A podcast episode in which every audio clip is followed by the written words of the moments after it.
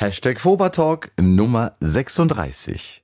Die großartige Hanna Panidis ist heute hier. Hallo Hanna. Schön, dass ich da sein darf. Danke dir für die Einladung. Gerne, gerne. Wer bei der Volksbank drei Monate in Folge sein Konto nicht überzieht, bekommt einen Podcast-Termin hier bei uns. Ist doch großartig. Somit habe ich es ja in den Podcast geschafft, Markus. Das ist ja jetzt eine Neuigkeit und ähm, spannend, wie und, man hier so landet bei dir. Und Ansporn äh, für alle anderen Kundinnen und Kunden der Volksbank klar. ähm, du bist tatsächlich Volksbank-Kundin. Mhm bist aber nicht in der Eigenschaft der Volksbank-Kundin hier, sondern weil du Expertin bist für respektvolle Kommunikation, überzeugende Gesprächsrhetorik, du bist Moderatorin und eine Respekttrainerin. Mhm. Da sage ich mal Respekt. Ja, das Thema Respekt ist, glaube ich, ein ganz zentrales heutzutage in der Gesellschaft. Also sowohl äh, im privaten Umfeld, im beruflichen, aber auch alles, was so zwischenmenschlich sich abspielt. Und genau deswegen wollten wir dich haben, weil gerade momentan so allgemein in der Gesellschaft merkt man so, so ein bisschen Grundaggressivität und erstmal erstmal draufhauen, dann zuhören zuhören. Andersrum wäre es eher sinnvoller. Also zuhören ist, glaube ich, ein, ein wesentliches Element und auch ein großer Teil deiner Arbeit. Werden wir gleich drüber sprechen. Mhm. An dieser Stelle grüßen wir deinen Kundenberater von der Volksbank, klar?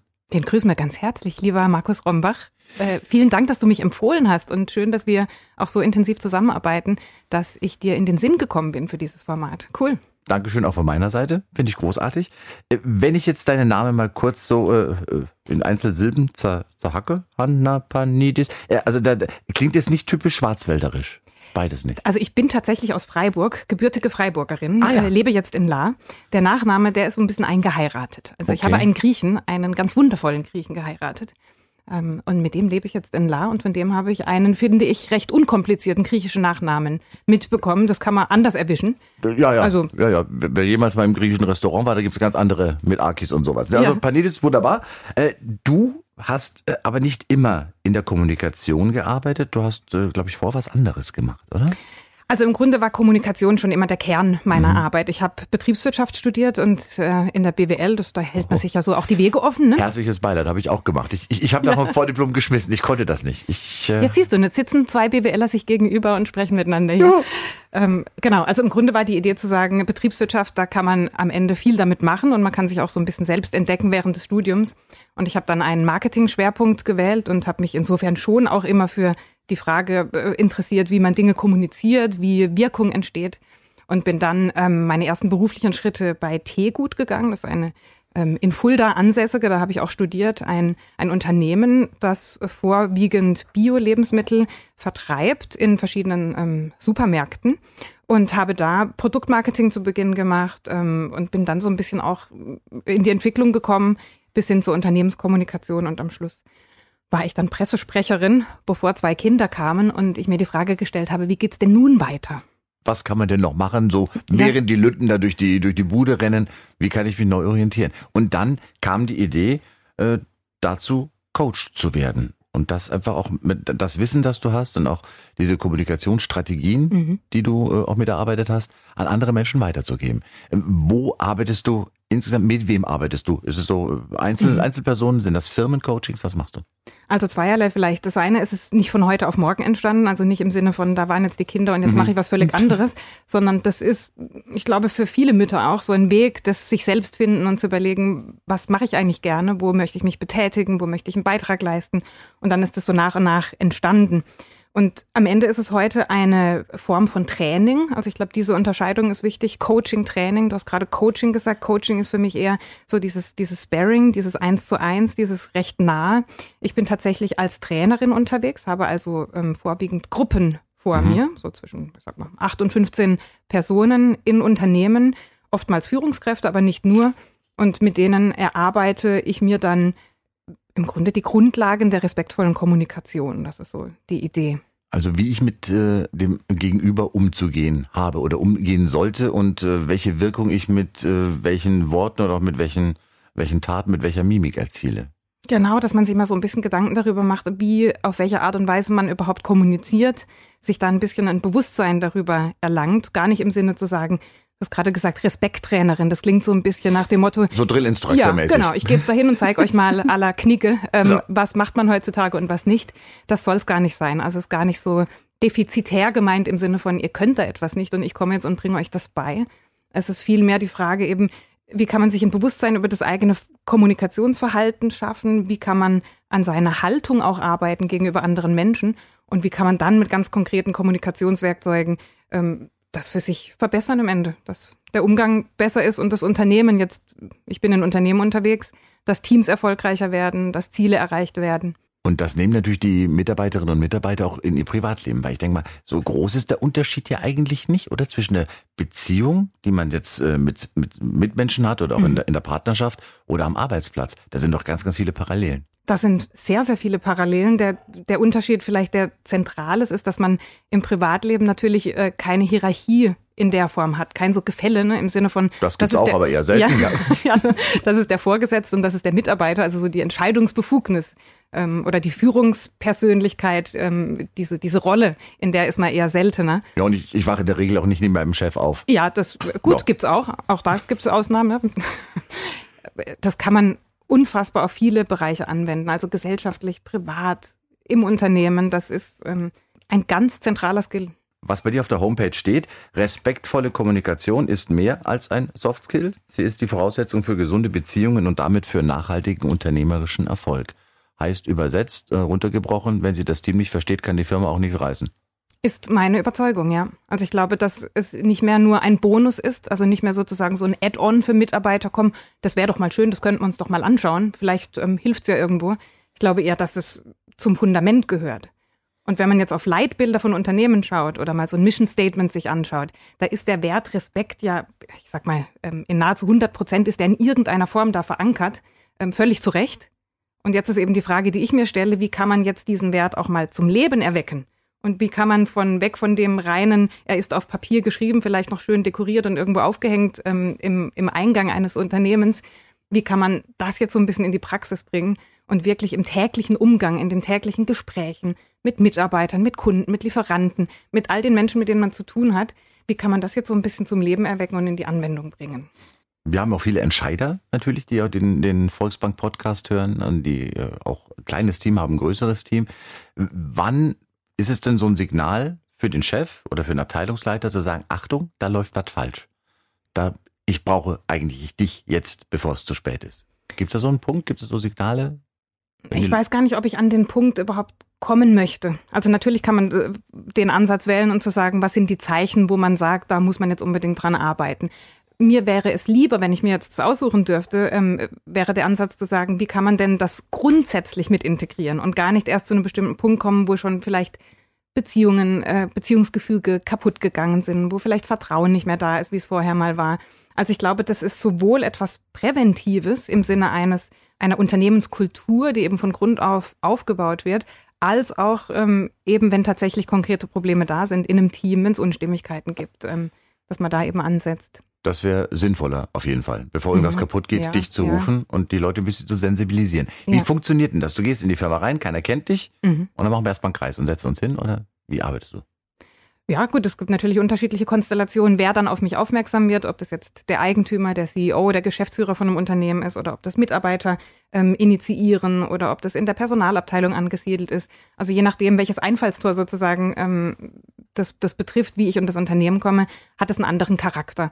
Häufig ist es so, dass eben gerade in einem Personalbereich oder auf höheren Führungsebenen das festgestellt wird, dass entweder der Wert wichtig ist für das Unternehmen, den mal zu verankern und damit zu arbeiten oder eben, dass man sagt, äh, wir haben jetzt eben irgendwie eine Schwierigkeit oder es stehen uns Dinge bevor, beispielsweise Mitarbeiterjahresgespräche oder irgendwelche zentralen äh, Themen, die dann da aufkommen, ähm, dass man dann eben auf mich zukommt. Und dann ist das in, in der Ausgestaltung äh, sehr individuell. Also das ist, es sind viele Vorgespräche, viel Vorbereitung, viel individuelles Eingehen auf die Menschen, die da sind.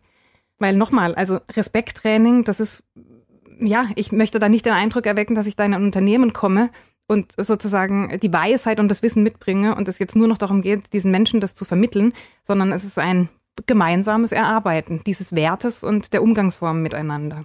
Jetzt merke ich ja schon nach dem Vorgespräch und auch jetzt, äh, du bist ein sehr, sehr empathischer Mensch. Da ist, mhm. da ist ganz, ganz viel Liebe zum Menschen da oder zu den Menschen an und für sich und sehr viel Neugier, wie die miteinander umgehen. Sonst, sonst ging das eigentlich auch gar nicht. Du bist mhm. ein, du bist ein sehr, sehr wacher ein, ein sehr waches Wesen. Mhm. Also könnte ich direkt in deine Augen reinspringen. Ja. Also, also du, du analysierst eigentlich fortwährend mhm. dein Gegenüber. Ja. Äh, das hilft dir auch. Diese Begabung, wann hast du die kennengelernt, dass du da was Besonderes bist? Da haben da Freundinnen zu dir gesagt, Mensch, ja. wenn, wenn du bei mir bist nach der zweiten Flasche Lambrusco, das ist immer so wunderschön.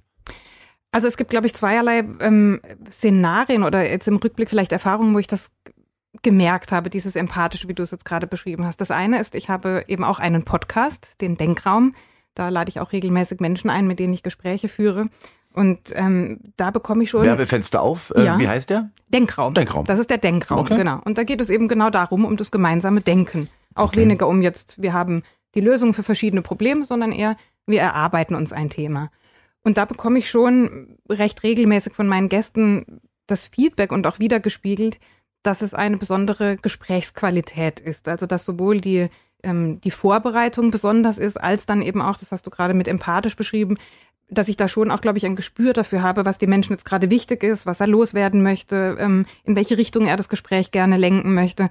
Ich glaube, dass durch die Feedbacks meiner Gesprächspartner ähm, ist mir das zum einen bewusst geworden und dann, das ist eine weitere Gemeinsamkeit von uns beiden, Markus, sind wir beide Moderatoren.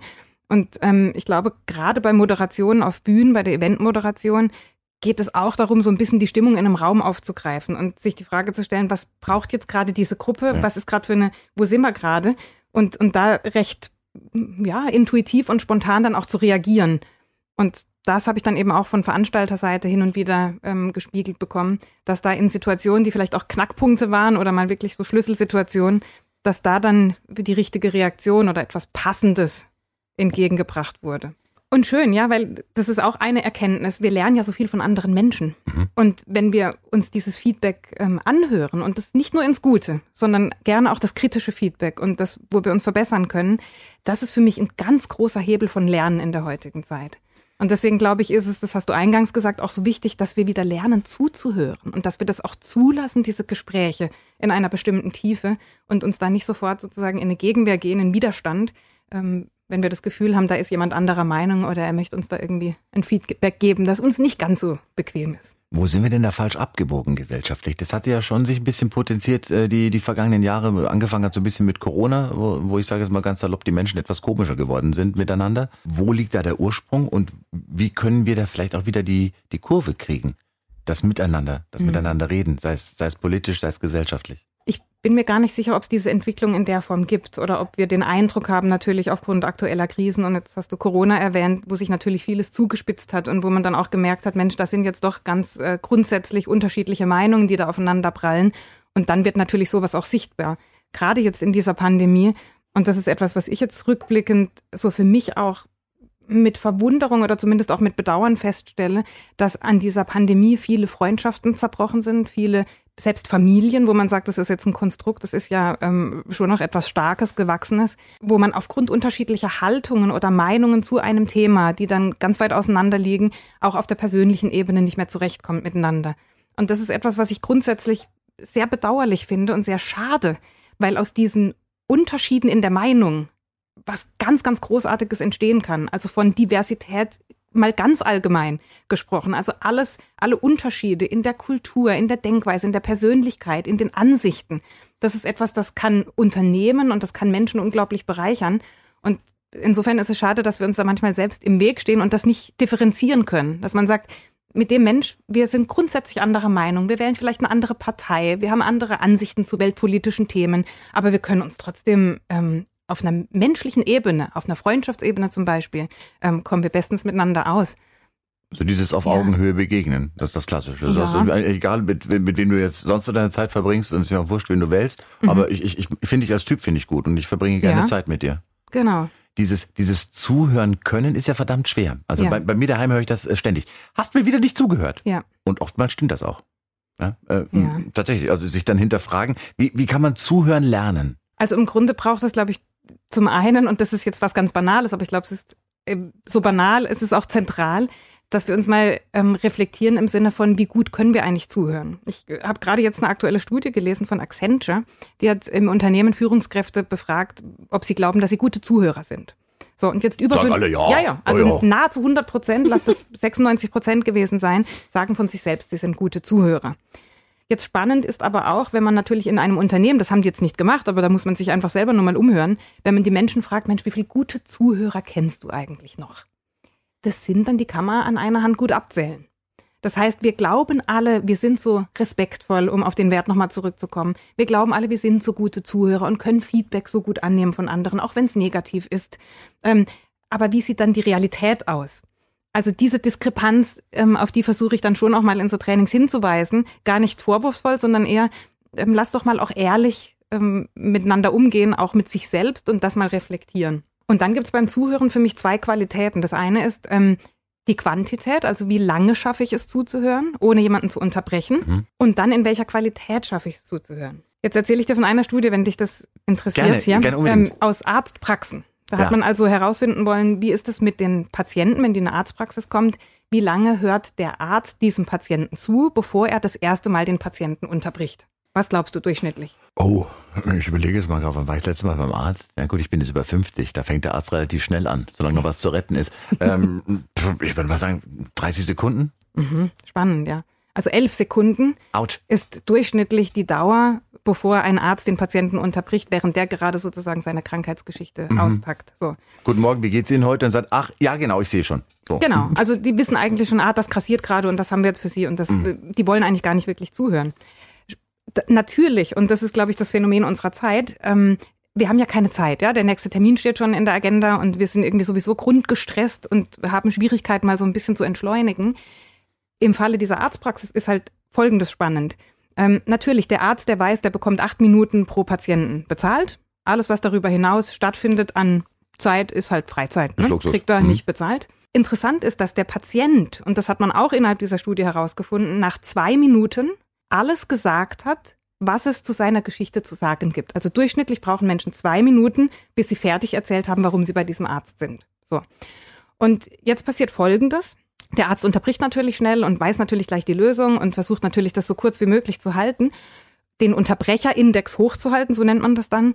Und jetzt passiert Folgendes, wenn diese Patienten dann, die früh unterbrochen worden sind, die Praxis verlassen, ähm, finden die sogenannten Türklinkengespräche statt. Das heißt, der ist eigentlich schon fast aus der Praxis raus, aus Wie dem bei Colombo. Ja, einen ja. habe ich noch, einen genau. habe ich noch. Mhm. Einen habe ich noch. Ach, Herr Doktor, ich wollte Sie doch noch was fragen. Das heißt, man hat dem gar nicht das Gefühl gegeben, dass man dem zuhört und dass dieser Mensch sich gesehen und gehört fühlt. Und deswegen kommt dann halt immer noch so ein Add-on. Und insgesamt, und das ist jetzt das völlig Verrückte eigentlich an der Sache, ist genau dieser Mensch, der so früh unterbrochen worden ist und der ja nach Möglichkeit kurz und, und, und knapp gehalten wurde, dass der dann am Ende länger in der Praxis ist, als derjenige, der einfach mal zwei Minuten hätte reden können und einfach sozusagen einfach mal alles loswerden, warum er da ist. Also wenn man sagt, man gibt äh, dem Gegenüber mal zwei Minuten äh, mhm. Zeitvorschuss, ohne ihn zu ja. unterbrechen, dann ist schon viel ja. geholfen. Und jetzt überleg mal zwei Minuten. Das, das geht. Wir sind jetzt, glaube ich, schon eine Viertelstunde miteinander, das ist immer ja. noch nicht langweilig. Also ja, das, das geht tatsächlich. Aber es gibt ja auch, es gibt ja auch so Zeit, äh, Zeitgenossen, die, die dir wirklich die Ohren absabbeln, mhm. ja. Wo du dann schon nach, nach 30 Sekunden merkst, oh, das interessiert mich aber jetzt gar nicht, ja. Mit den mhm. Kindern oder der Schwiegereltern oder mhm. was im Garten gepflanzt haben. Für den Menschen ist aber super wichtig. Ja. Hm, wie ähm, kann ich das denn jetzt so drehen, dass ich so tue, als ob es mich interessiert? Oder ist es das schon wieder völlig unsauber? Also das Schöne ist, du hast gerade zwei Extreme besch beschrieben, die ich bezeichne als Zutexten und Zuhören. Das sind so mhm. die beiden Extreme. Der eine, der immer redet und im Grunde, egal ob den anderen das interessiert oder nicht, der macht immer weiter und dem ist es wichtig, einfach auch Dinge über sich selbst zu erzählen. Und der andere, der halt eher die Zuhörrolle einnimmt. Ähm, ich glaube nicht, dass wir Interesse heucheln dürfen. Und ich glaube auch bei dem Thema Fragen stellen und Interesse zeigen am anderen, dass das schon auch etwas Authentisches sein darf.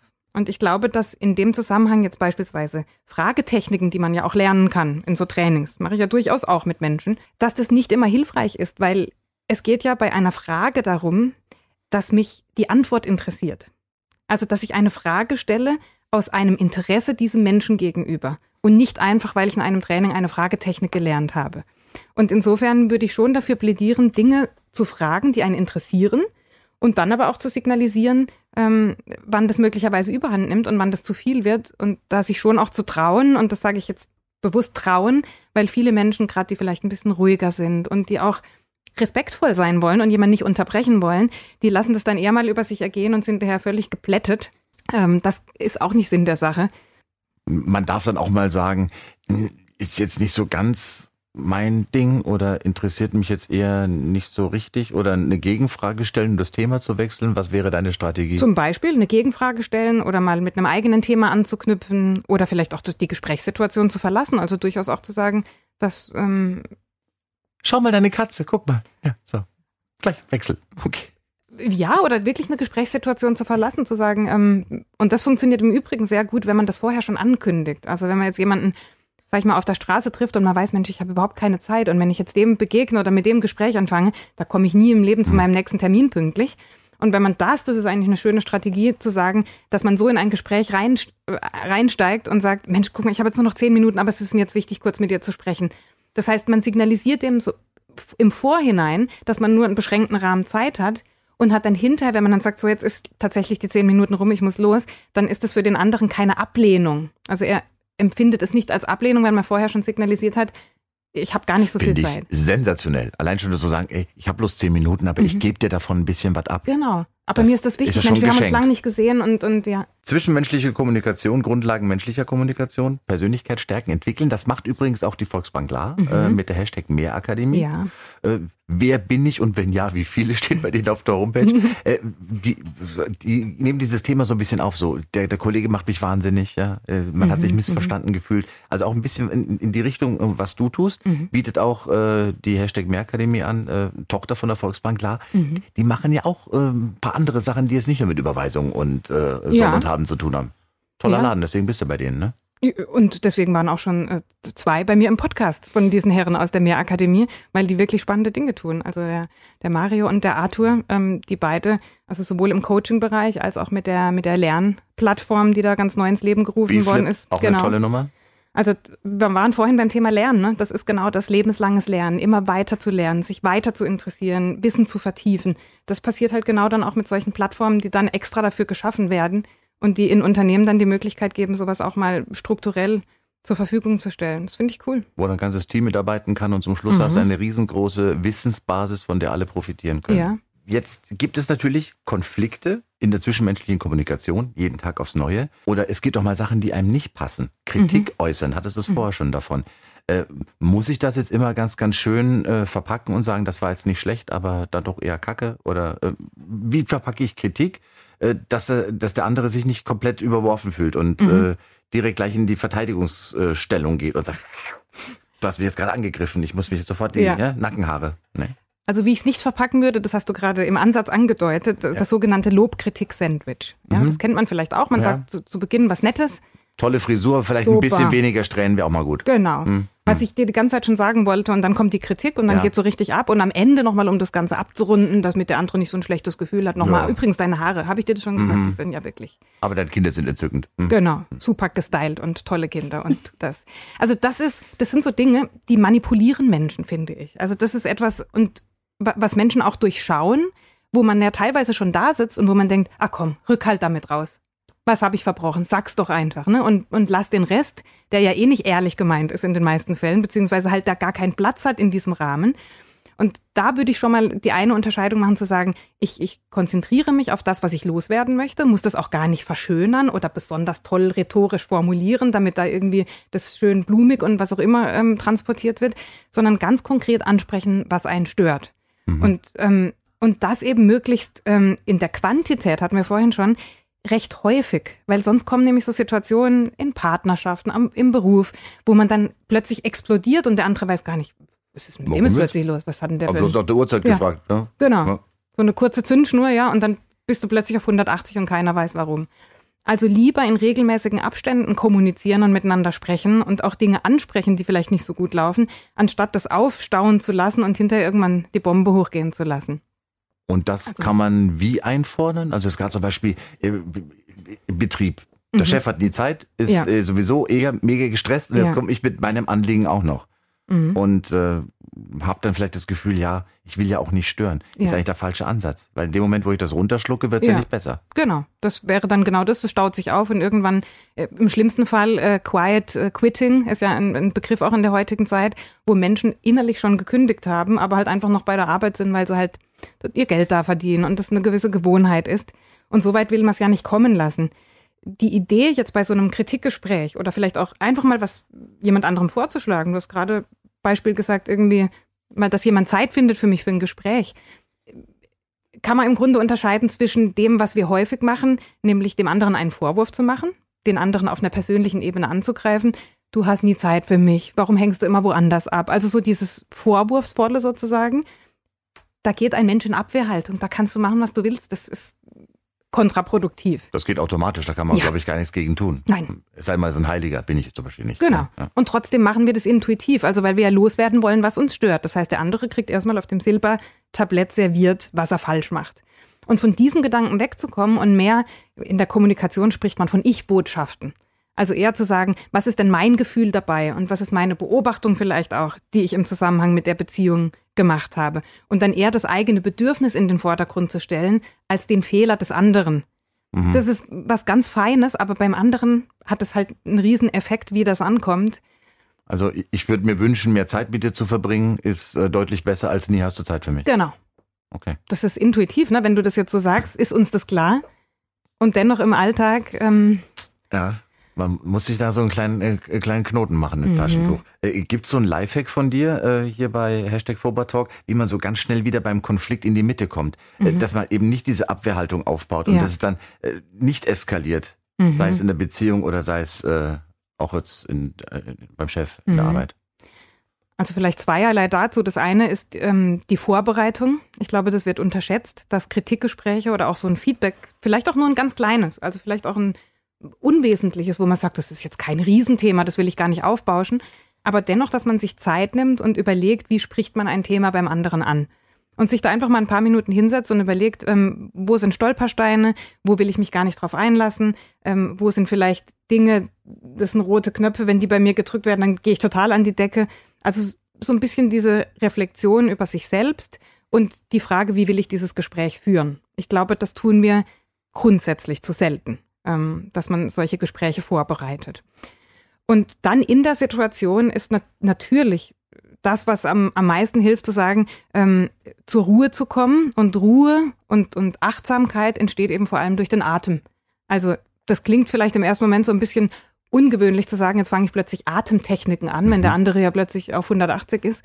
Aber im Endeffekt ist das die Lösung. Sich da ein bisschen distanzieren im Sinne von, zwei, dreimal tief ein- und ausatmen. Da bin ich schon nah beim Om.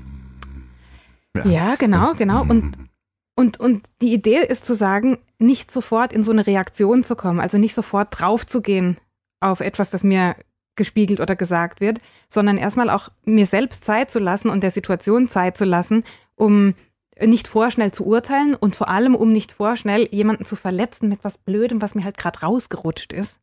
Weil das haben wir doch so oft, Markus, oder? Also ich zumindest. Also ja, allein, allein mit meinen Kindern fast täglich, wo ich hinterher denke, oh Mann. Oder war es das auch wert? Ja, ja. ja genau.